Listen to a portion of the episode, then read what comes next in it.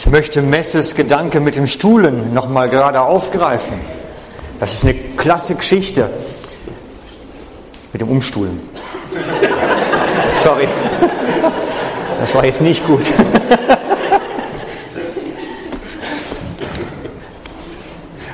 Wie war das denn bei euch in der Schule? Wo habt ihr denn da gesessen? Wer hat immer vorne gesessen? Erste Reihe? Keiner. Doch, da, einer, zwei, zwei, zweieinhalb. Wer hat immer versucht, in den letzten zwei Reihen zu sitzen? Oh ja, das ist der größere Anteil. Wisst ihr, das ist eine Geschichte aus der Schule. Man versucht immer, oder viele versuchen jedenfalls immer, hinten zu sitzen, in der Hoffnung, vom Lehrer übersehen zu werden. Da kommt man dann vielleicht nicht so schnell dran. Ich weiß nicht, bei euch in der Primarschule ist es wahrscheinlich noch ein bisschen anders. Die wollen noch in der ersten Reihe sitzen, gleich beim Lehrer. Die sind ja Fans dann noch. Aber später lässt das nach. Aber später, wenn man dann in der Schule ist, hocken die meisten hinten in der Hoffnung, nicht so oft dran zu kommen. Da kann man sich so ein bisschen durchschlawinern. Und wenige, die Streber, hängen meist in der ersten Reihe. Und ich habe das so ein, zwei Jahre mir angeschaut in meiner Schulzeit und habe dann festgestellt, ich sitze in der ersten Reihe am besten, weil da kommt man auch nicht besonders oft dran. Denn der Lehrer nimmt nämlich immer dran, die hinten sitzen. Aber das gleiche Bild haben wir verinnerlicht. Die Gemeinde füllt sich immer von hinten nach vorne. Wir haben das alte Schulprinzip noch drin. In der Hoffnung, da nimmt mich Gott nicht so oft dran. So wirkt es zumindest ein bisschen auf mich. So wirkt es zumindest. Da nimmt mich Gott nicht so dran. Nur ganz ehrlich, das, was hier drin steht, das gilt in der letzten Reihe genauso wie in der ersten Reihe. Das spielt gar keine Rolle. Das ist gar keine Rolle, ob du versuchst, die da durchzuschlawinern oder in der ersten Reihe als Streber sitzt. Bei Gott kommen alle dran. Ohne Ausnahme. Und wir haben vor drei Wochen sind wir effektiv ausgezogen in unsere Expedition. Da ging es praktisch los. Da haben wir die Stühle nicht zusammengestellt, sondern umgedreht zusammen. Und jeder hat gespürt, es geht eigentlich Richtung Ausgang. Da ist die Orientierung.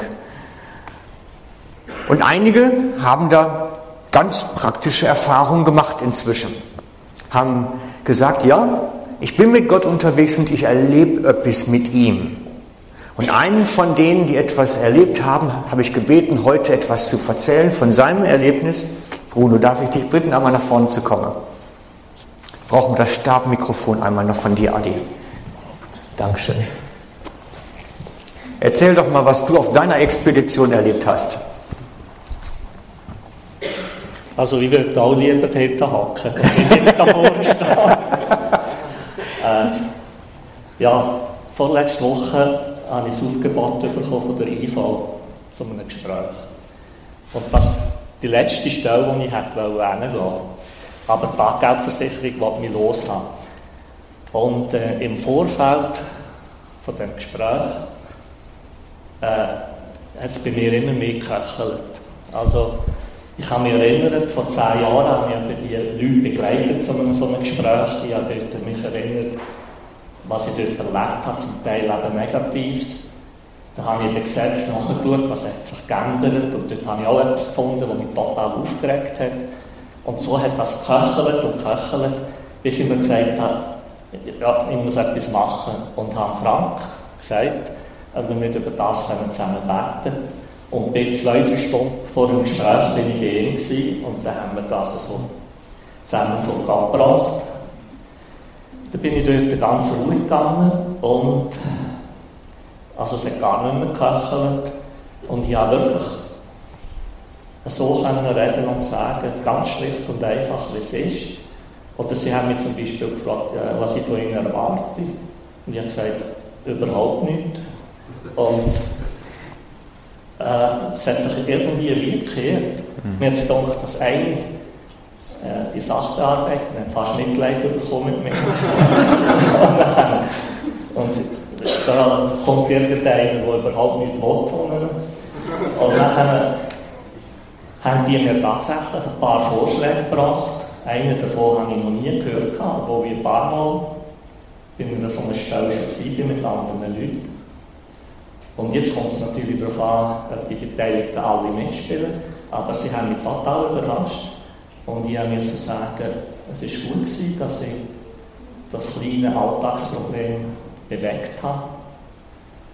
Äh, als ich nachher heimgefahren bin, habe ich mir überlegt, äh, bei, bei, mir ist es immer so die Tendenz, dass ich so Kategorien mache.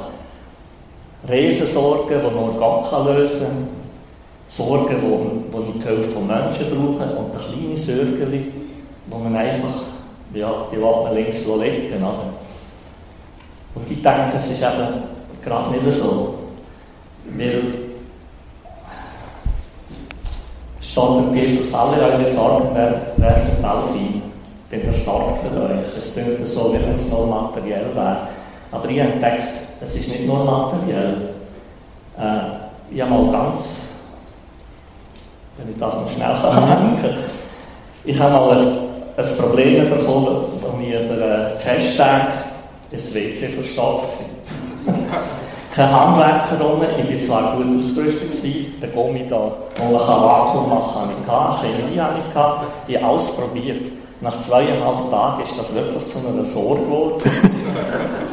und dann habe ich, obwohl Gott rein und groß und irgendwo abgehoben im Universum ist, so meint man, habe ich zu ihm gesagt, also lass, jetzt musst du eingreifen.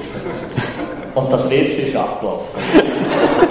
Jetzt muss ich einfach, euch gerne ermutigen, dass, äh, dass ihr eben noch mit kleinen Sachen zu ihm kommt. Äh, also, wenn es in der Bibel steht, dass er kennt, er weiß jedes Haar auf unserem Haupt. Und wenn wir jetzt denken, 8 Milliarden Leute haben wir auf dieser Welt und er kennt alle Haare, eigentlich eine unsinnige Information. Aber dann dann kennt ihr aber jede Sorge von uns, jede die kleinste. Und es gibt ja keine Sorge, die klein genug ist, dass man jetzt die Sorge kann zu Gott bringen kann. Das war es. Merci vielmals.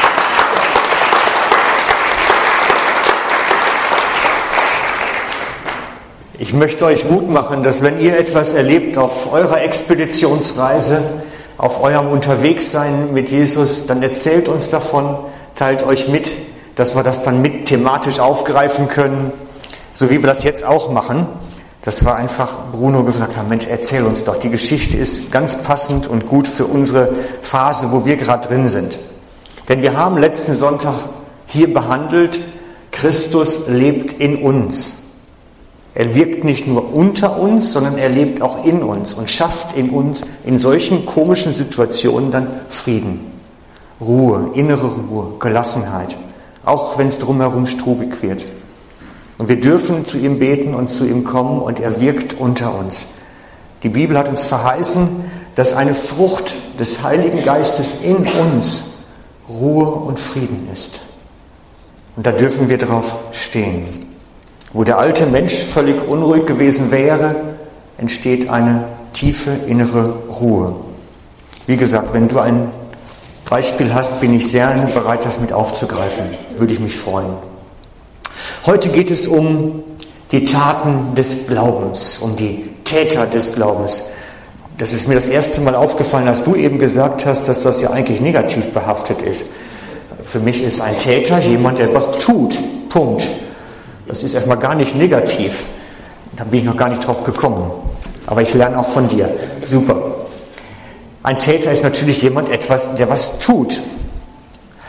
Und wir sind Täter des Glaubens. Und ich möchte beginnen damit, dass Jesus nämlich nicht nur an uns wirkt und in uns wirkt, wie wir das am letzten Sonntag erfahren haben, sondern auch durch uns in der Welt wirkt. Das ist die Verlängerung vom letzten Sonntag eigentlich. Er wirkt durch uns, durch seinen Heiligen Geist in uns, in der Welt. Und er möchte durch uns in dieser Welt wirken. Jesus sendet uns nach draußen, damit seine Kraft, sein Wort hörbar wird, seine Kraft erfahrbar wird, sein Licht sichtbar wird, Er sendet uns hinaus, damit er unterwegs ist wieder durch uns. Und er sagt, dass die Menschen, die in der Welt sind, ohne Gott in der Finsternis sind. Jetzt habe ich schon die ersten zwei Folien vergessen. Ich bin immer viel zu schnell. Jesus sagt, ich bin als ein Licht in die Welt gekommen, damit jeder, der an mich glaubt, nicht in der Finsternis bleibt. Er beschreibt sich als das Licht, Jesus als das Licht und die Menschen der Welt in der Finsternis. Und dann mache ich die Brücke zu einem weiteren Vers, den er seinen Jüngern sagt. Und er sagt ihnen, ihr seid das Licht der Welt. Es kann keine Stadt, die auf dem Berg liegt, nicht verborgen bleiben. So soll euer Licht leuchten vor den Leuten, dass sie eure guten Werke sehen und euren Vater im Himmel preisen. Jesus sendet uns als seine Lichtträger, müsste man das nennen, als seine Lichtvermittler in die Finsternis hinaus. Er sendet uns in die Welt hinein, die finster ist, damit sein Licht dort leuchtet. Es leuchtet durch uns dort. Und ich habe das so ein bisschen in, verschiedene, ich habe es bei mir genannt, Erkenntnisse des Morgens aufgeschrieben. Und für mich ist die erste Erkenntnis des heutigen Morgens, wir sind in die Finsternis gesandt. Und man müsste dann verlängern und durch uns wird die Finsternis Licht. Wir sind in die Finsternis gesandt. Wir sind Lichtträger in einer immer dunkler werdenden Welt, damit die Menschen letztlich das Licht Christus durch uns sehen. Wir bringen es ihnen. Wenn wir zu ihnen gehen, geht Christus zu ihnen. Ist dir das klar, dass wenn du morgen zu deiner Arbeitsstelle gehst, Christus auf die Arbeitsstelle kommt? Durch dich, weil er lebt in dir. Du trägst ihn förmlich in das Büro, in die Tram, in die S-Bahn. Denn er lebt in dir. Und weil Jesus in dir ist, kommt er dahin, wo du bist. Und so begegnet Jesus den Menschen heute durch dich. Wir sind uns dessen manchmal gar nicht bewusst, was wir da eigentlich in uns tragen und was wir da weitergeben. Aber ob du etwas tust oder sagst oder es spielt alles keine Rolle. Wenn Christus in dir lebt, geht er zu den Menschen. So oder so. Es geht gar nicht anders. Wenn wir mit den Menschen reden, werden wir ganz viel von uns sagen, aber da kann auch ganz viel Christus zu den Menschen sagen. Wir müssen uns unser Einfluss immer mehr deutlicher werden, den wir eigentlich haben. Wir sind schon längst bei denen, die in der Finsternis sind. Wir sind schon längst in dem Gebiet, wo Jesus uns entsenden will, drin. Weil wir sind in der Welt mindestens sechseinhalb Tage die Woche. Denn einen halben Tag sind wir ja hier. Aber sechseinhalb Tage sind wir in der Welt, in der Finsternis. Wir sind schon längst auf unserem ganz persönlichen Missionsfeld, könnte man es nennen. Und das, was wir dort machen sollen, das heißt Licht bringen. Das ist unser Auftrag, Lichtträger sein. Und das geschieht, indem wir reden. Und es geschieht, indem wir wirken. Das sind die zwei Dinge, Taten und Worte, sind die beiden Dinge, die wichtig sind. Und ich möchte auf einen Vers verweisen, den ich wahrscheinlich schon inzwischen 20 oder 30 Mal in meinen Predigten erwähnt habe, weil er so wichtig ist. Steht im Epheser 2,10. Er hat uns geschaffen, dass wir gute Werke tun, gute Taten, die er für uns vorbereitet hat, damit wir sie in unserem Leben ausführen. Das heißt, Gott hat schon längst gute Werke für uns vorbereitet, in denen wir uns bewegen sollen. Der Schlachtertext sagt, in denen wir wandeln. Wir sind in diesen Werken unterwegs und bewegen uns in ihnen. Es braucht sich also keiner Gedanke machen von uns, wie kann ich jetzt irgendetwas für Gott tun? Die Gelegenheiten kommen sowieso. Morgen früh, irgendwo bei den Kollegen, den anderen Eltern von den Schulkollegen, wo auch immer, wo wir sind. Die Gelegenheiten kommen. Wir brauchen uns gar nicht abkrampfen an der Stelle. Die Gelegenheiten kommen so oder so. Die Gelegenheiten Gottes laufen uns unter Tage über den Weg. Und die große Kunst ist, sie zu erkennen. Das ist eher die Kunst. Und nicht an ihren Gelegenheiten vorbeizugehen. Das geht. Es gibt so viele Möglichkeiten, an den Gelegenheiten Gottes vorbeizugehen. Und das ist mein persönliches Wachstum, wo ich für mich mir Wachstum wünsche. Dass ich besser wäre, diese Gelegenheiten zu ergreifen und zu erkennen und zu ergreifen und daran vorwärts zu gehen. Die zweite Erkenntnis heute Morgen also, wir sind schon längst bei denen, wo wir Gottes vorbereitete Werke tun sollen. Wir sind schon da. Zumindest mir mangelt es meistens lediglich am Erkennen der Gelegenheiten, um es dann zu tun. Wir sind manchmal so stumpf, so abgestumpft, hocken in der letzten Reihe der Schulbank und hoffen, Hauptsache es geht an mir vorbei. Die Aufgabe bitte nicht. Das kann eher passieren.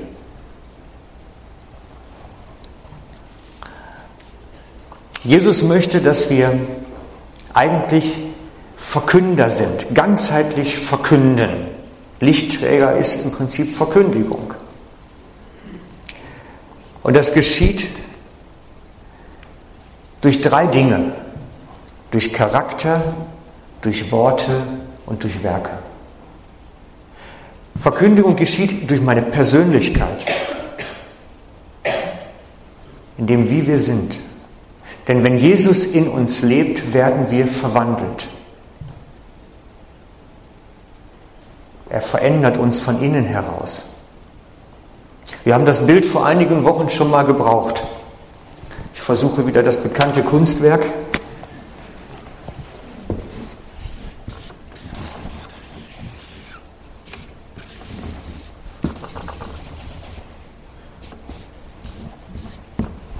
Okay, ein Es erkennen, hoffe ich. Und in dem Kopf, habe ich immer gesagt, ist die Software, die Seele, Seele, das ist nicht das Hirn. Das Hirn ist röntgenbar, die Seele ist nicht röntgenbar. Und in unsere Seele wird ausgegossen der Heilige Geist. Und damit verändert sich unser Fühlen, unser Denken, unser Handeln langfristig. Es verändert sich etwas an uns. Christus lebt in uns, in unserer Persönlichkeit und sollte eigentlich uns immer mehr immer mehr verändern, dass wir Christus ähnlicher werden in unserem ganzen Wesen und damit dann auch wieder in unseren Taten, in dem, was wir tun als Täter, positiv. Wir sind als Mensch, wenn wir einfach unterwegs sind, ganz alltagsmäßig, schon Verkündigung. Wir sind einfach als Person Verkünder. Und die Gelegenheiten gibt es vielfach. Ich möchte eine kurze Gelegenheit erzählen. Ich bin die Tage eingeladen worden auf eine Tasse Kaffee. Das habe ich immer gerne, weil Kaffee trinke ich gerne. Und er hat mir angeboten, einen arabischen Kaffee zu kochen, weil die kamen aus Afrika. Und da trinkt man arabischen Kaffee mit Zimt und ich weiß nicht, was noch alles da reinkam an Gewürzen, ganz speziell. war also eingeladen, ins Asylantenheim nach Zofingen mal zu kommen und mit ihnen einen Kaffee zu trinken. Und ähm, das war eine von diesen Punkten, ich habe sie erkannt. Es war eine von diesen vorbereiteten Werken. Ich konnte es erkennen, Und habe dann gesagt, ja klar, mache ich gerne, komme. Und war dann bei einem Mann, der ursprünglich aus Darfur gekommen ist. Und viele kennen die Geschichte von Darfur, ist eines der schlimmsten ja, Völkervernichtungsgeschichten eigentlich, die überhaupt in der Neuzeit passiert sind. Dass wirklich da ganz viele Menschen wirklich abmassakriert worden sind auf ganz üble Weise. Und er ist von dort geflüchtet und hat Angst, wirklich Angst, wieder zurück zu müssen. Und ähm, hat mir von dieser Angst erzählt, von seinen Überlegungen, wie kommt er da jetzt irgendwie raus aus der Schleife. Und mir ist sofort dann der Text in den Sinn gekommen, den Jesus dann gesagt hat. Ich muss ihn von mir hier ablesen, sonst ist das zu weit entfernt.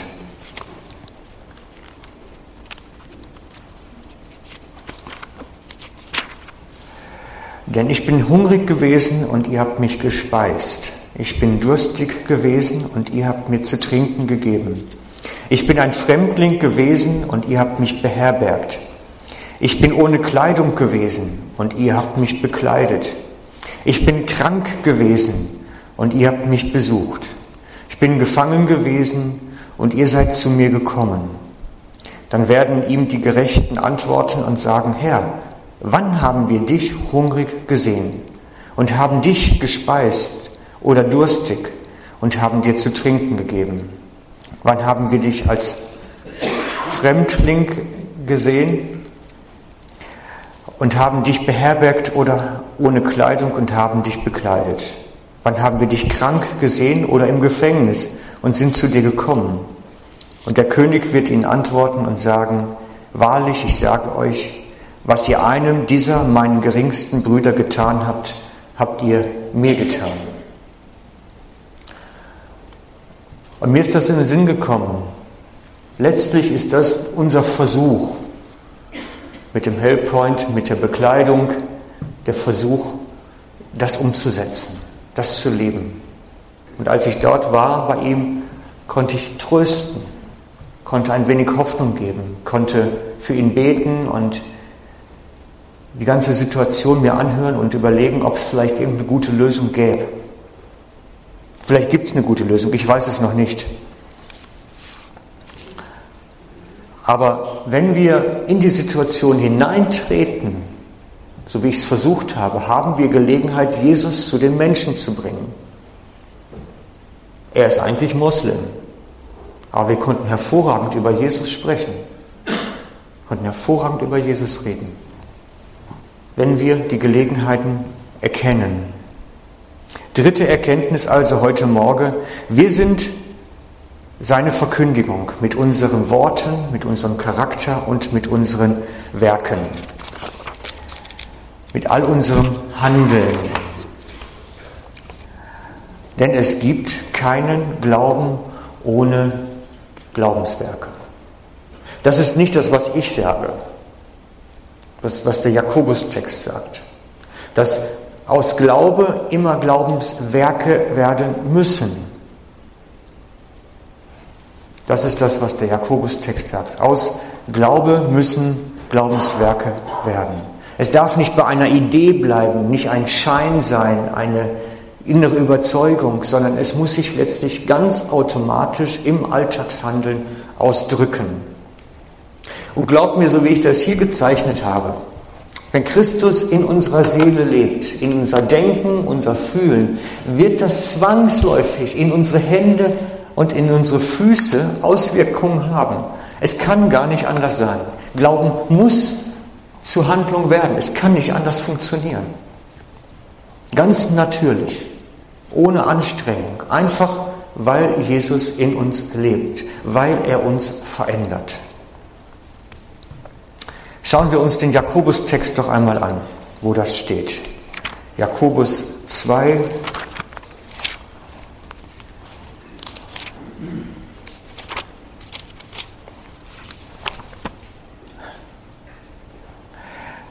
Was für einen Wert hat es, liebe Geschwister, wenn jemand behauptet, Glauben zu haben, aber keine Werke aufweisen kann? Kann solcher Glaube ihn etwa retten? Stellt euch vor, jemand von euren Brüdern und Schwestern hat nicht genug anzuziehen und zu essen. Und dann sagt einer zu ihnen, lasst es euch gut gehen. Hoffentlich könnt ihr euch warm anziehen und habt genug zu essen. Aber er gibt ihnen nicht, was sie zum Leben brauchen. Was nützt es ihnen? Genauso ist es mit einem Glauben, der keine Werke aufweist. Für sich allein ist er tot. Aber es könnte jemand sagen, der eine hat eben Glauben und der andere hat Werke. Zeig mir doch einmal deine Werke, wenn du keinen Glauben vorweisen kannst. Und ich werde dir meinen Glauben aus meinen Werken beweisen.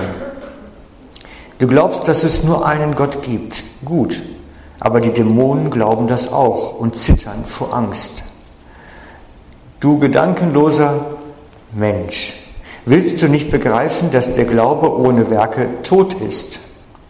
Wurde unser Stammvater Abraham nicht wegen seines Handelns als gerecht betrachtet, eben weil er Isaak, seinen Sohn, auf den Opferaltar legte? Du siehst also, der Glaube wirkt mit seinem Tun zusammen. Erst durch das Tun wird der Glaube vollendet. Erst so erfüllt sich das Wort aus der Heiligen Schrift. Abraham glaubte Gott und das wurde ihm als Gerechtigkeit anerkannt. Er wurde sogar Gottes Freund, nee, Freund Gottes genannt. Ihr seht also, dass ein Mensch durch seine Taten gerecht gesprochen wird und nicht aus Glauben allein. Wurde nicht sogar die Hure Rahab aufgrund ihrer Taten gerecht gesprochen? Denn sie nahm den, die Boten bei sich auf und ließ sie auf einen anderen Weg entkommen. Genauso wie der Körper ohne Geist tot ist, so ist auch der Glaube ohne Werke tot. Gesunder Glaube bringt ganz natürlich Werke hervor.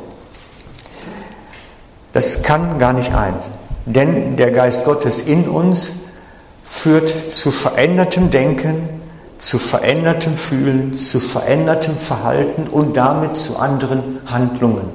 Zwangsläufig. Es ist wie eine Prozesskette in uns. Wir brauchen uns daher gar nicht abkrampfen und irgendwas produzieren, sondern es entsteht. Wir müssen nur die Gelegenheiten nutzen, die kommen. Ich möchte aus diesem Jakobus-Text drei Beispiele rausziehen, denn der Jakobus gebraucht drei Beispiele, um seine Sache zu untermauern. Ihr habt drei Beispiele eben gesehen. Es geht einmal um den Abraham, der seinen Sohn opfert. Es geht um die Geschwister, die nichts anzuziehen haben. Und die Hure Rahab. Das sind die drei Beispiele, die Jakobus anführt. Und diese drei Beispiele steht jedes für sich für etwas für, und zwar für einen anderen Aspekt. Und die schauen wir uns mal an. Das erste, was Jakobus nennt, ist die gegenseitige Hilfe unter den Geschwistern. Es geht konkret um Geschwister, die in der materiellen Not sind. Und er sagt, Geschwisterhilfe ist Gebot, ist notwendig. Du kannst nicht sagen, ich bete für dich, du bist ja in der Not ohne ihm dann den Teller Essen zu reichen. Es ist nicht möglich. Da muss der innere Wunsch, der Glaubenswunsch mit der Handreichung zusammengehen. Der Glaube muss zur Tat werden, zwangsläufig.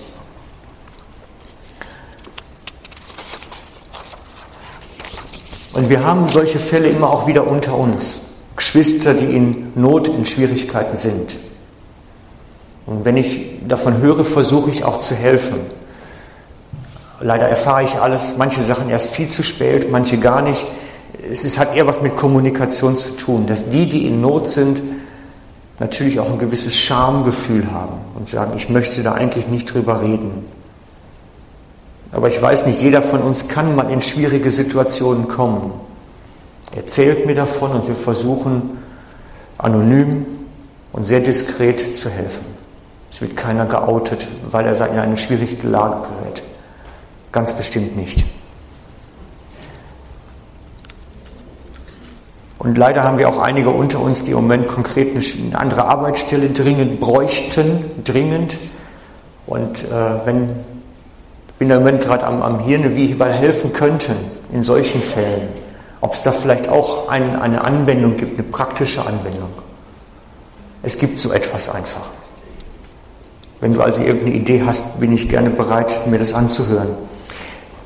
Also Geschwisterhilfe als Gebot ist Beispiel 1, was Jakobus anführt. Beispiel 2 ist der Abraham, der seinen Sohn auf den Opferaltar legt. Das ist das zweite Beispiel, wo er sagt, da muss der Glaube zum Glaubenswerk werden. Und er sagt ganz klar, das wurde Abraham angerechnet, dass er auf dein Wort hin gehorsam war auch das ganz Verrückte zu machen, nämlich den Sohn der Verheißung, den einzigen, zu opfern. Und das ist so ein bisschen das, was bei mir da hängen geblieben ist. Auf Gottes Weisung hin etwas zu wagen, etwas zu probieren, auch wenn es noch so verrückt erscheint. Auf dein Wort hin. Das taucht öfter auf in der Schrift. Auf dein Wort hin. Wie war das mit den Fischernetzen, wo Jesus zu den Fischern kommt und sagt, am Tag Fischernetze auswerfen. Aber sie sagen auf dein Wort hin, gegen jeden Verstand und die Ausbildung eines Fischers werden wir es wagen. Oder Elia, die Baalspriester herausfordern. Eine riesige Menge verrückt. Aber er hat es aus Glauben getan. Abraham mit dem Sohn auf dem Opferaltar. Hosea, der eine Prostituierte auf dein Wort hin heiratet. Das sind die Glaubenshelden, die uns immer wieder vorgestellt werden, die auf sein Wort hin etwas ganz Besonderes wagen, wo Glauben zu einer Handlung des Glaubens wird. Also auf sein Wort hin etwas wagen, ist der zweite Aspekt bei Jakobus. Und der dritte Aspekt bei Jakobus ist die Hure Rahab. Das ist die Frau, die Jericho, die Kundschafter nach Jericho herein und herein nicht, aber zumindest herausgelassen hat an ihrem Fenster an der Mauer und Zeichen gegeben hat. Und ich habe mich gefragt, was ist jetzt die Glaubenstat bei dieser Prostituierten, wenn ich es jetzt runterbreche, für uns passend mache? Es ist eine risikoreiche Entscheidung gegen den Trend. Denn die Stadt, in der sie lebte und das Volk, zu dem sie gehörte, wollten gegen das Volk Israel kämpfen, verteidigten sich. Und sie sagte, nein, ich erkenne Gottes Wirken. Ich erkenne ihn in diesem Volk. Und ich treffe eine mutige Entscheidung, gegen den Strom zu schwimmen. Etwas zu machen, was die anderen nicht machen. Und so sehe ich in diesen Glaubenstaten des Jakobusbriefs drei verschiedene Versionen. Erstens, Glaubenstat, den Geschwistern praktisch zur Seite stehen. Tätige Nächstenliebe, tätige Liebeshandlungen. Zweitens, die Weisungen, den Weisungen Gottes zu folgen, auf sein Wort hin, auch so unsinnig sie erscheinen mögen. Dritte Glaubenstat, nüchterne, rationale, zum Teil risikoreiche Entscheidungen für Gott gegen den normalen Trend und gegen die Stimmungen, die Land auf und Land ab sind. Und das sind die drei Beispiele nochmal, die Glaubenshandlung der fürsorglichen Liebe, die Glaubenshandlung auf sein Wort hin, die Glaubenshandlung gegen den allgemeinen Stimmung und Trend. Und das ist die vierte Erkenntnis am heutigen Morgen. Aus unserem Glauben müssen Werke des Glaubens erwachsen, entstehen. Ganz natürlich erwachsen.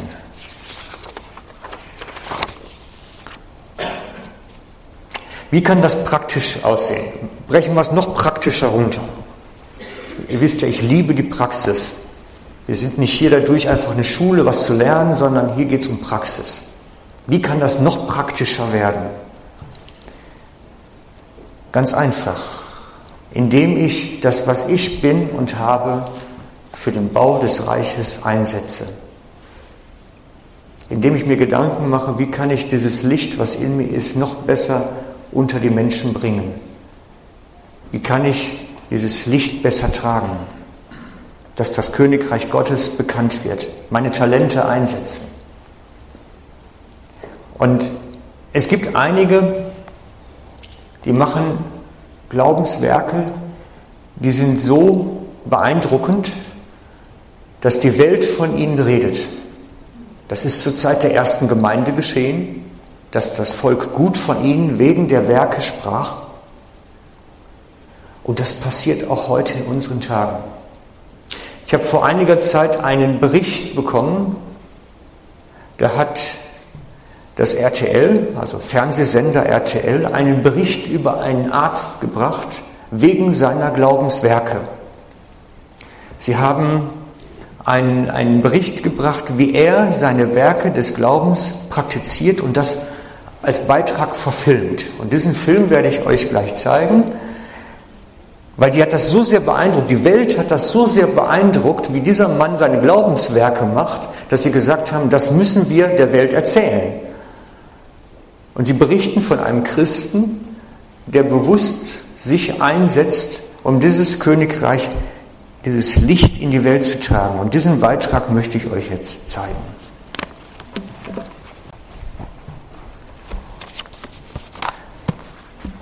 Man kann seine ganz natürlichen Gaben und Fähigkeiten einsetzen. Er ist eigentlich nur Schönheitschirurg. Eigentlich nur. Und er investiert jetzt seine Ferien, bezahlt Geld dafür, um letztlich sein Licht, das Licht, was Gott in ihm entzündet hat, jetzt weiterzugeben. Und ich, mein Anliegen, damit ich das gezeigt habe, war eigentlich, dass wir darüber nachdenken, wie wir das, was Gott uns gegeben hat, weil es ist ja eigentlich viel bei allen von uns, wie wir das sinnvoll einsetzen können. Und es ist ja nicht dazu da, dass wir uns daran erfreuen. Das ist ein Nebeneffekt. Eigentlich ist es uns gegeben, damit es weiterkommt. Es soll eigentlich ein Fluss sein durch unser Leben in die Welt. Und das ist mein Anliegen heute Morgen, dass letztlich das, was Gott uns gegeben hat, in uns zu Glaubenstaten wird in dem Leben und darüber hinaus. Dass wir uns Gedanken machen, wie können wir das, was wir haben, irgendwo investieren wieder, wieder einbringen. Wer den Film ganz sehen möchte, der steht auf meiner Internetseite dort nochmal zum Download und man kann ihn bekommen, ist kein Problem. Auch in der ganzen Länge, weil der war jetzt geschnitten. Das Leben ist mehr als Arbeit, Familie, Schlafen, Arbeit, Familie, Schlafen, Arbeit, Familie, Schlafen, Hauskreis, Arbeit, Familie, Schlafen, Hauskreis, Arbeit, Familie, Schlafen, Gottesdienst, Sonntag. Das Leben ist mehr, viel, viel, viel mehr. Und es gilt es zu entdecken, wir sind wieder auf der Expedition. Wie kann mein Glaube im Alltag zu Glaubenswerken werden? Fünfte Erkenntnis am heutigen Morgen. Glaubenswerke entstehen dann, wenn unsere Talente, Ressourcen für die Ausbreitung des Reiches Gottes einsetzen. Dann passiert etwas. Dann entstehen Glaubenswerke. Fassen wir nochmal kurz zum Abschluss zusammen.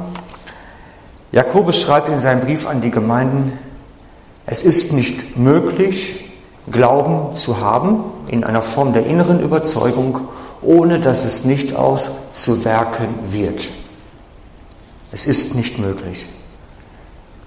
Wir haben festgestellt, Glaubenswerke sind ein Produkt des natürlich gewachsenen Glaubens, eines gesunden Glaubens. Und gesund entwickelter Glauben bringt nun mal immer Glaubenswerke hervor. Ganz natürlich. Unsere Glaubenswerke sollen den notleidenden Geschwistern helfen, aber auch denen, die in der Finsternis sind, damit letztlich dort ein Licht entzündet wird. Und das wünsche ich mir, dass das durch uns in der Welt mehr und mehr geschieht. Und ich ermutige euch, die Gelegenheiten dafür zu ergreifen. Im Ausgang haben wir nachher noch ein Brennpunktheft zum Thema ausliegen. Das kann jeder gratis mitnehmen. Ich möchte jetzt beten mit uns. Vater, und du hast so viel in uns hineingelegt, in unser Leben.